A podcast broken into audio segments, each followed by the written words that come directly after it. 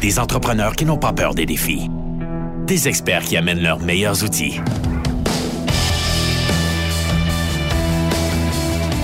Entrez. Entrez. Dans le garage. Avec les dérangeants.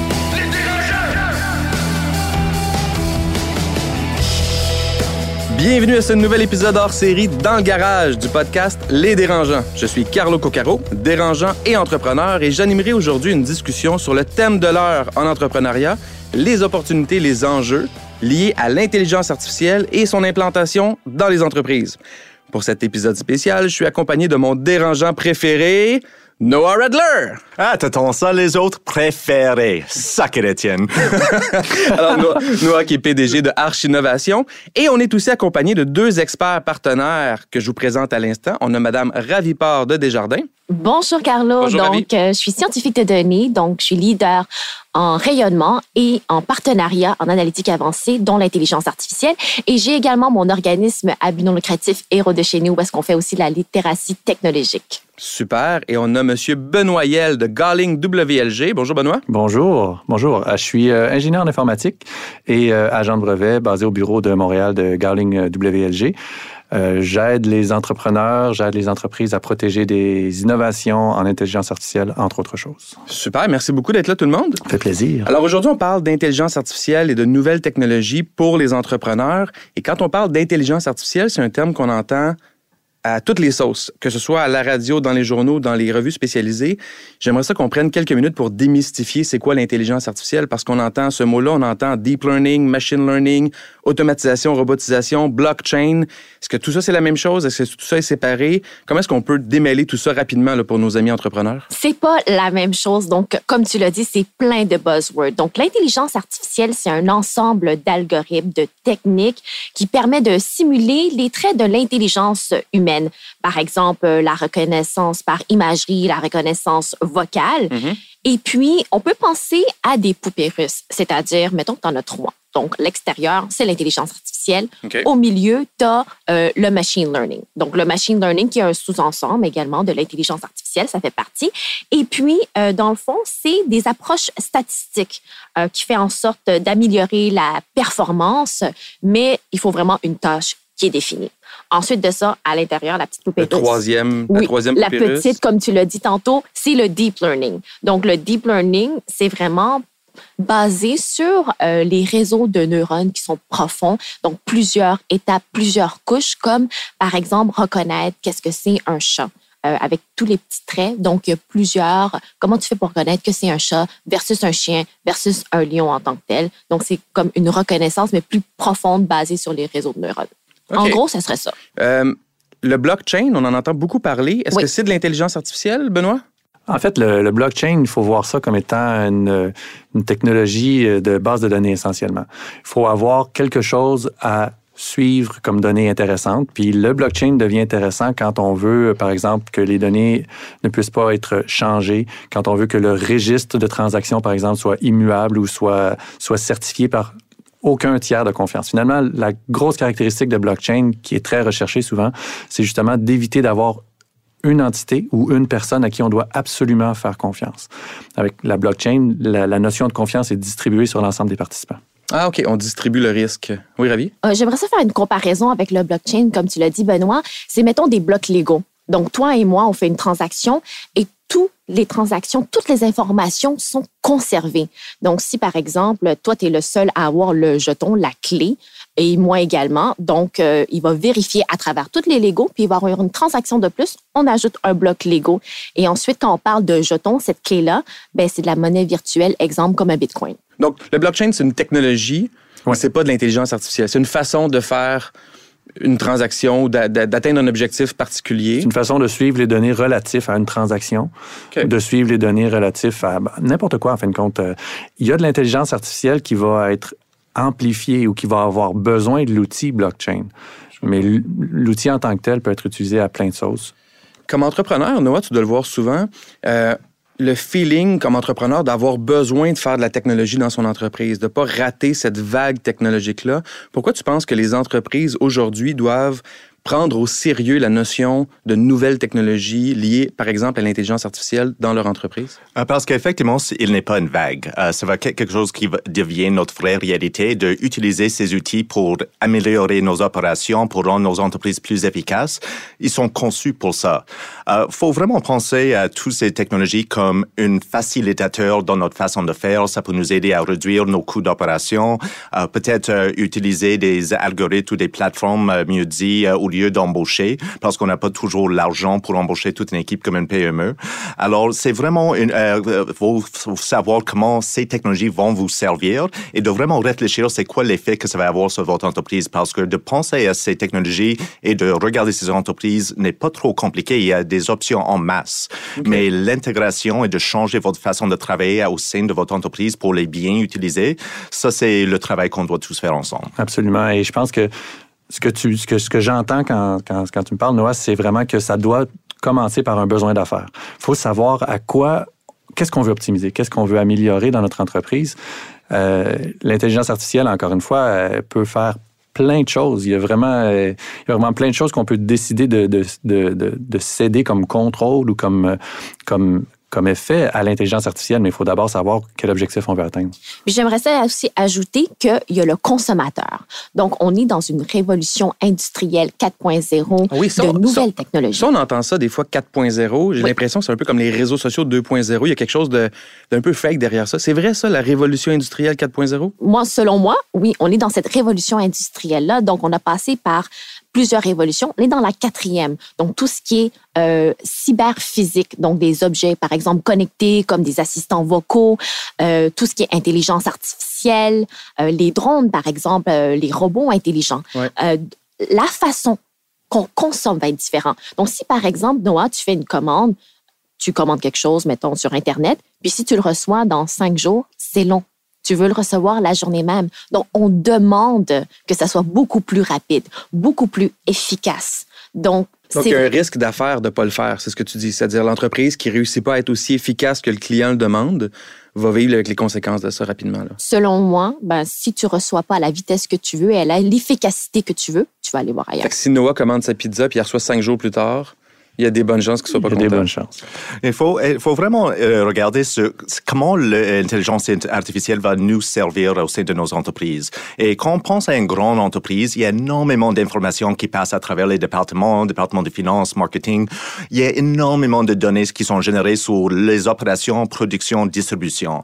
Et il est impossible pour une être humaine ou même un groupe d'êtres humains d'être capable de prendre en euh, compte tous ces facteurs et de faire des bonnes décisions, de trouver tous les liens qui existent pour nous permettre d'être plus efficaces. Euh, et ça, c'est un rôle très important. Mais aussi pour les PME, on n'a pas l'argent nécessairement pour embaucher une analyse, pour avoir quelqu'un qui peut vraiment regarder toutes nos opérations pour faire cette analyse pour nous. Alors, c'est un autre outil qui donne une euh, façon de automatiser ces opérations et de permettre même les PME d'être plus efficaces. On parle de votre chaîne de valeur, votre distribution, vos ventes, mieux comprendre vos consommateurs. Euh, on parle de ça. Améliorer les décisions d'affaires, puis le, le les, informations disponibles à l'entrepreneur pour prendre les décisions. À la base, je pense que c'est ça. OK. Ravi? Oui. En termes de données, c'est vraiment du storytelling. Ça te dit qu'est-ce qui se passe, comme Noël a dit, dans ton entreprise. Donc, qu'est-ce qui en est par rapport à tes produits? Qu'est-ce qui en est aussi par rapport à ta clientèle? Qu'est-ce qu'elle demande? Quelles sont les opportunités? Quels sont les défis qu'elles font face? Mais je pense que c'est aussi important que tout le monde prenne en compte que ça va prendre le temps pour ces algorithmes de vraiment être validés. Non, à la base, on parle des données, euh, mais ces données sont les outils d'apprentissage. Une intelligence artificielle n'est pas intelligent, il est capable d'apprendre. Et c'est ça l'intelligence. Quand on intègre un algorithme d'intelligence artificielle euh, dans, au sein, euh, dans nos entreprises et on commence à connecter toutes nos données financières, opérations, etc., bien, ça va prendre le temps pour l'algorithme d'apprendre, de vraiment intégrer, d'analyser et aussi comparer ces données à, les à la quotidienne, comment euh, les vraies opérations se passent parce qu'il y a une divergence de, temps en temps. Alors, c'est cet apprentissage qui est important et ça va prendre des fois jusqu'à six mois, un an avant que l'algorithme comprend votre entreprise. Les dérangeants dans le garage. Tout à l'heure, on a parlé aussi de euh, la pénurie de main-d'œuvre. En tant qu'entrepreneur, j'en croise beaucoup d'entrepreneurs qui ont énormément de difficultés à recruter. Oui. En quoi les nouvelles technologies, dont l'intelligence artificielle, peuvent avoir un impact positif sur la pénurie de main-d'œuvre en entreprise? Mais là, on va rejoindre une autre branche de l'intelligence artificielle un peu plus généralisée déjà aujourd'hui, l'automatisation. Est-ce que c'est l'intelligence artificielle ou non? Ben, encore une fois, euh, ça dépend de ce qu'on définit comme intelligence artificielle, mais on le voit déjà, l'automatisation qui entre dans les entreprises. Et euh, l'automatisation va de toute façon être amplifiée par de l'intelligence artificielle. Et il y a des tâches répétitives que, que les, notamment que les entrepreneurs réussissent pas à combler, des postes de tâches répétitives que les entrepreneurs réussissent pas à combler. Et là, la, notion d'intelligence artificielle ajoutée à l'automatisation permet de remplir ces tâches-là. Et pour l'employé qui faisait cette tâche répétitive-là, c'est pas une mauvaise nouvelle non plus, puisqu'il va pouvoir faire quelque chose de plus haut niveau, de plus intéressant. Euh, ça, ça répond à un enjeu de, de, de, D'entreprise, oui. de- oui, et de pénurie de main-d'œuvre. Moi, je le vois beaucoup dans ma pratique en, en région davantage que dans la région de Montréal. OK. À l'extérieur des grands centres, c'est encore plus, un, plus exemple, marqué. euh, un exemple générique, mais un exemple concret de, de ce que tu vois en région? Euh, ben, tout ce qui est travail d'usine répétitif, par exemple, que ce soit euh, de- d'appliquer de, la peinture sur une pièce de façon uniforme, une fa- de façon conforme, un exemple parmi d'autres, mais cette tâche-là peut tout à fait être bien accomplie avec de l'automatisation et de l'intelligence artificielle. Et on ne parle pas nécessairement de peinturer exactement toujours la même pièce de la même façon, mais que le robot soit capable d'ajuster sa façon de peindre à la pièce qu'il y a devant lui. Ce genre de, de, de solution-là. Oui, Ravi. J'aime ça aussi donner un exemple, c'est-à-dire, euh, nous, chez Desjardins, auparavant, les chèques se lisaient vraiment par des humains un par un. Donc, si, exemple, tu as 100 000 chèques dans une journée, qu'est-ce que tu fais? Est-ce qu'on est capable de tout lire, tout valider? Alors, c'est avec l'automatisation qui a fait en sorte que c'est beaucoup plus rapide présentement. Donc, les métiers ont évolué Ouais. et ces personnes-là vont, par exemple, entretenir ces machines-là, vont euh, vérifier, vont gérer, voir si tout est correct. Mais c'est vrai que, euh, comme Noël a dit tantôt, on a besoin d'une une bonne quantité de données pour apprendre de ça et s'améliorer parce que c'est pas vrai que c'est parfait à 100% Donc, c'est important aussi que l'humain soit intégré dans ces processus d'automatisation ou en intelligence artificielle. Oui, je pense qu'on touche un bon point aussi en parlant de la première étape étant l'acquisition de données. Souvent, euh, c'est juste cette étape-là va amener énormément de valeur à l'entreprise, d'être capable de documenter ce qu'on fait, de quelle façon on le fait. Et, après ça, oui, on va pouvoir ajouter un algorithme d'intelligence artificielle ou, peu importe en fait, mais, si on ne sait pas de quoi on parle, si on ne sait pas de quel processus on parle, on, on part dans le vide. OK. Prenons un exemple concret. Alors, je suis un entrepreneur, je sais que c'est important de me lancer, je sais pas trop comment m'y prendre, euh, puis j'ai un commerce de meubles, je suis un fabricant de meubles, j'ai une vingtaine d'employés, 5 millions de chiffre d'affaires, j'ai un site web transactionnel, un magasin physique, puis un réseau de revendeurs. Quelles sont les premières étapes? Je pars de zéro. J'ai les connaissances qu'on a aujourd'hui du podcast, mais je fais quoi pour me dire, je sais que les nouvelles technologies sont importantes dans mon entreprise? C'est quoi les premiers pas? Ben, il y a plusieurs premiers pas à, faire, je pense, euh, probablement un peu en parallèle, mais la première chose à se demander, c'est de quelle façon mon entreprise fait de l'argent. Essentiellement, si je suis un entrepreneur qui vend des meubles, c'est parce que je tire un profit des opérations. Qu'est-ce qui me coûte quelque chose? Sur quoi je dépense? Et qu'est-ce qui me rapporte de l'argent? Et pour documenter ça, ben, ça prend des données sur le processus. Comment le processus fonctionne, le niveau des ventes, la, vitesse de chacune des tâches, euh, ça peut être très détaillé ce qu'on va acquérir comme information.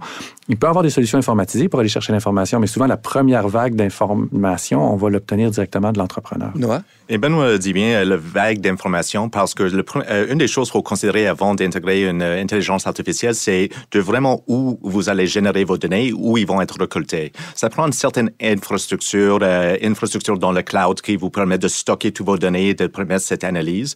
Euh, mais aussi, euh, pour une commerce, un détaillant, un commerçant qui, com- juste, com- euh, qui, sont, qui est juste en train de commencer euh, leur entreprise, euh, je vous conseille de vraiment regarder les applications qui sont en train d'être dé- développées par des startups. Ne- N'essayez pas de vraiment intégrer votre propre plateforme. Il y a énormément de solu- solutions à votre disposition et expérimentez dans un premier temps. C'est un outil que vous pouvez juste acheter et peut-être avec votre croissance, vous pouvez investir à développer votre, votre propre plateforme, mais ne mettez pas 100 000, 200 000 dollars dans une plateforme des jours 1. Euh, oui, ça, va, ça peut générer des bonnes informations et ça peut, veut- ça peut vous permettre de prendre des meilleures décisions, mais il y a des outils existants qui, euh, qui vous permettent de faire la même chose. Ravi, as-tu quelque chose à rajouter? Non? Euh, Quels sont les avantages pour ce fabricant de meubles-là? Là, je suis un fabricant de meubles. Pourquoi je ferais ça? Donc, on a parlé de l'intelligence d'affaires, d'avoir une meilleure connaissance de ses ventes, de ses paiements, de la, des processus. Ça va m'amener quoi concrètement? Bien, une fois qu'on connaît les tâches qui nous coûtent cher et des tâches qui nous rapportent beaucoup, on est capable d'investir davantage dans les tâches qui nous coûtent cher pour les optimiser. Si je suis un fabricant de meubles, il y a probablement des tâches très répétitives qui sont faites dans la fabrication de meubles qui peuvent être optimisées.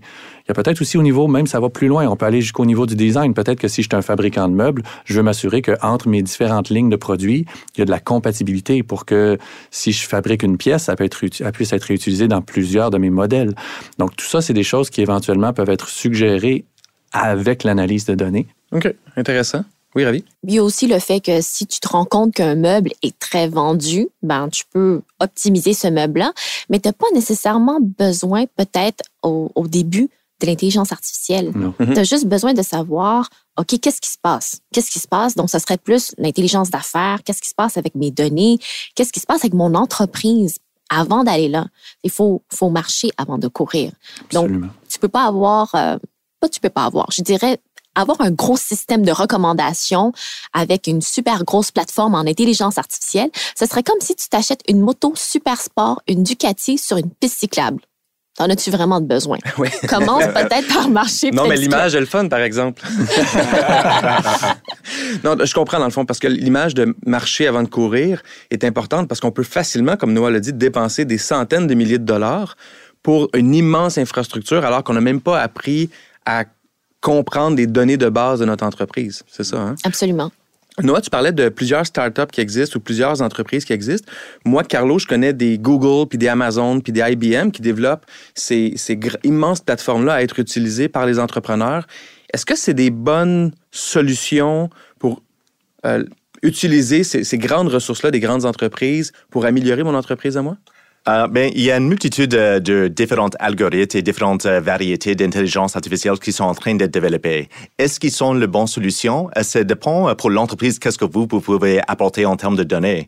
Et on revient à ça toujours, c'est vos données doivent être structurées, ils doivent être prêts pour être analysés. Alors c'est pas juste une, euh, vous arrivez, vous intégrez l'algorithme et c'est une solution magique qui va tout répondre. Euh, vous avez un travail à faire. Google vous donne des outils accessibles euh, pour votre entreprise comme Google Assistant, c'est quelque chose de très intéressant mm-hmm. qui peut remplacer une assistante, une réceptionniste, quelqu'un qui prend des réservations pour votre restaurant. il y a Google Maps qui est, vous pouvez utiliser et licencer euh, dans vos applications aussi. Mais Google Maps, c'est un bon exemple d'intelligence artificielle aussi parce que ça optimise notre route de déplacement. Alors ça, c'est une intelligence qui est derrière ça aussi. Et aussi, euh, euh, si vous regardez IBM ou Microsoft et toutes leurs solutions cloud, ils ont déjà en place des solutions, des outils d'analyse de données, de machine learning. Mm-hmm. Alors, ce sont des choses qui sont très accessibles, très abordables, mais saute pas là-dedans sans avant vous éduquer, de bien préparer parce que c'est une grand travail. Ne sous-estime jamais à quel point c'est beaucoup de travail et d'efforts pour intégrer une intelligence artificielle.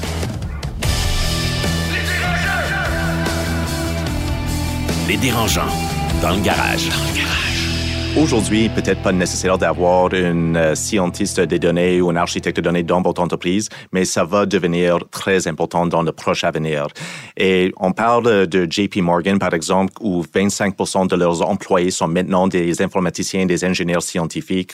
On parle des... Eux, et ça, c'est une entreprise de, de finances, là. C'est une entreprise de finances, mais ils remplacent des financiers, euh, des brokers avec des algorithmes maintenant. Alors, ils ont besoin des gens qui peuvent gérer l'algorithme. On parle avec euh, des fermiers qui parlent de des fermes du futur, des fermes automatisées. J'ai parlé avec quelqu'un qui m'avait posé la question, est-ce que j'embauche quelqu'un pour faire la récolte ou est-ce que j'embauche un informaticien pour mon tracteur intelligent? Et on n'a pas la réponse encore. Mais ça va, ça va venir très, devenir très important à se questionner là-dessus euh, dans le prochain avenir. Puis quand on parle de scientifiques de données, sont vraiment, c'est des personnes qui sont extrêmement en demande. Donc, chez Desjardins, je m'occupe du recrutement universitaire de ces personnes-là. Je te dirais qu'ils ont aucun problème à trouver un emploi, à chercher un emploi et ils peuvent même euh, des fois être en parenthèse demandants, mais c'est normal, ils ont tellement d'offres devant eux autres. Donc, ça, ça ajoute au défi d'implanter de, d'implanter des nouvelles technologies en entreprise, d'être capable de recruter des spécialistes des nouvelles technologies dans son entreprise. Il faut être bien structuré parce qu'ils veulent travailler, je présume, être efficaces dans leur travail. Donc, on ne peut pas commencer en les embauchant si on n'est pas prêt à maximiser leur potentiel. Ça dépend. Ça dépend parce qu'il y a aussi le fait que la personne va apprendre avec toi. Donc, elle va prendre le côté business et puis elle peut avoir le côté très intrapreneurial et puis faire en sorte que ta compagnie grandit en termes de données avec toi pour comprendre, pour optimiser. Donc, par exemple, dans le côté que Noé avait dit en agriculture, ben, tu peux avoir un scientifique de données qui va apprendre puis qui est nouveau aussi. Donc, les deux, vous apprenez. Petite question, toi qui côtoies ces licornes-là au quotidien, est-ce que c'est aussi stéréotypé que j'ai l'impression que c'est? Donc, des gens antisociables devant leur ordinateur qui tripent sur Star Wars?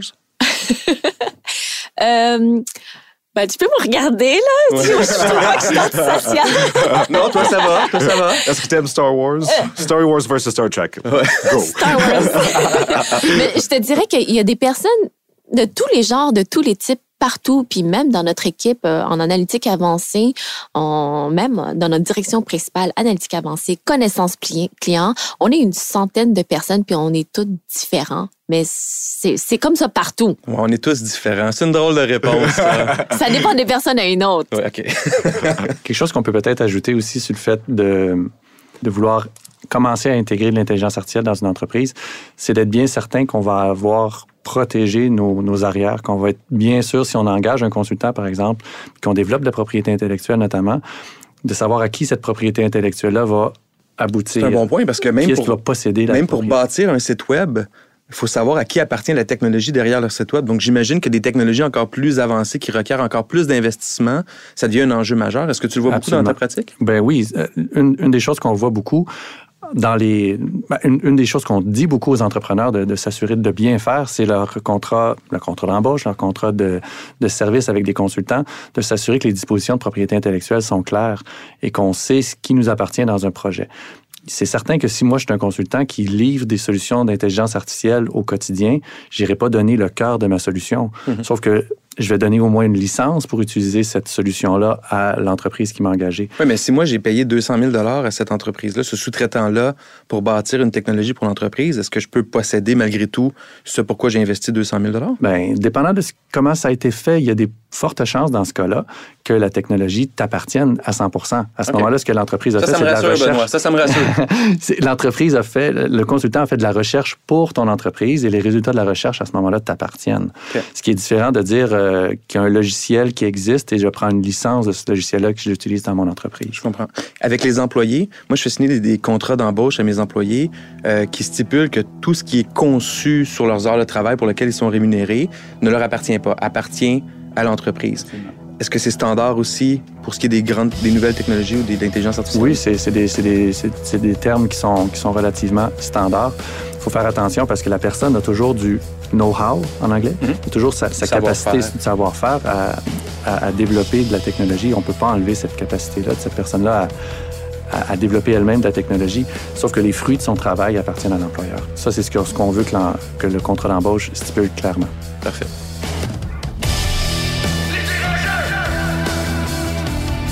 Les dérangeants, dans le garage. Dernier point avant de conclure cette conversation-là, euh, parlons des risques et des enjeux de ces nouvelles technologies-là, parce qu'on l'a vu au niveau des emplois, donc les, transitions euh, pour des gens comme mes parents qui vont devoir se trouver des nouveaux emplois alors qu'ils n'ont pas du tout la formation pour utiliser de nouvelles technologies, mais aussi des enjeux éthiques pour l'entrepreneur avec ces nouvelles technologies-là et la quantité d'informations disponibles sur ses clients ou sur un paquet d'autres affaires. Encore là, on part d'où? Je suis un nouvel entrepreneur, je suis un entrepreneur, j'ai ma boutique de meubles. En, comment je dois me préparer à ces enjeux-là? Préparer. Euh, je peux utiliser un autre verbe si tu veux. Moi, je trouve que c'est beaucoup en termes d'éducation au début. Donc, peu importe où est-ce que tu es rendu en termes de ton entreprise personnelle, il faut que tu comprennes quels sont les impacts. C'est pour ça que j'aime ça parler de la Déclaration de Montréal pour un développement responsable de l'intelligence artificielle qui a été créée récemment. Donc, c'est une déclaration des principes, dix principes de base, moi, je trouve, selon moi, qui sont basés beaucoup sur la Charte des droits et libertés de l'homme en tant que tel. Et puis, c'est vraiment comment faire en sorte que les algorithmes soit responsable? Comment faire en sorte d'avoir aussi une utilisation responsable des données? Oui. En résumé? OK. Puis ça, donc, tu dis un, un entrepreneur devrait d'une part lire cette charte-là. Oui. De, de l'utilisation responsable de la nouvelle technologie. Est-ce qu'il y a d'autres étapes pour se mettre dans le jus? Parce que on, les entrepreneurs, on est très pratico-pratique. On voit des clients potentiels, on voit des enjeux de productivité, on veut régler ça. Mais on, on parle des enjeux de, de, protection des données qui peuvent venir en cours de route. Mieux vaut se préparer quand même avant Absolument. de commencer. Euh, une, une, fois qu'on a lu la charte, concrètement, comment est-ce qu'on peut bien structurer nos trucs pour éviter de, de dépasser la ligne? Je pense euh, pour une pour une petite entreprise par exemple, c'est important d'être transparent avec, avec vos employés. Vous allez récolter énormément de données et c'est quelque chose qui est toujours une question très sensible pour beaucoup de personnes. Alors d'être transparent, de leur donner le droit de refus de partager leurs données personnelles, de vraiment penser à où comment vous allez récolter les données. Est-ce que c'est sur leur cellulaire personnel? Est-ce que c'est sur une laptop de travail? Euh, Sont quoi les limites que vous allez établir euh, Et c'est quelque chose que tout le monde doit rendre compte parce que des fois on partage des informations personnelles euh, mm -hmm. euh, sur nos courriels euh, de travail ou on utilise nos cellulaires pour des fonctions de travail. Et les données peuvent être partagées avec d'autres applications sur notre cellulaire, par exemple. Euh, on doit on, on, doit protéger nos employés dans un premier temps et pensez-y euh, sont qui les utilisateurs de cette technologie. Et si tout le monde, euh, c'est comme les gens de Terms and Conditions, si tout le monde connaît les règles, euh, c'est juste. Mais tout le monde doit, euh, comme Ravi a dit avec l'éducation, tout le monde doit comprendre dans quoi ils embarquent. Okay, il faut comprendre le cadre juridique aussi dans lequel on opère. Il faut s'assurer que quand on, quand on met des politiques en place, mais que ça respecte la, la loi canadienne, si on a des opérations en, en, Europe, on a beaucoup entendu parler du GDPR. Là. Ouais. Euh, qu'est-ce que c'est, en, en, quelques mots, qu'est-ce que c'est le GDPR? Ben, c'est, c'est la protection des données privées. C'est la, la, loi qui a été adoptée par le Parlement européen okay. sur la protection des données privées. Euh, c'est très tentaculaire parce qu'une entreprise qui a des clients en Europe est assujettie à la loi. Une entreprise qui a une, des opérations en Europe, même si les données sont ailleurs, est assujettie à la loi. Donc, ça, ça s'applique à énormément de choses. Puis ça devient plus ou moins un standard mondial finalement parce que l'Europe est quand même un, un très grand marché.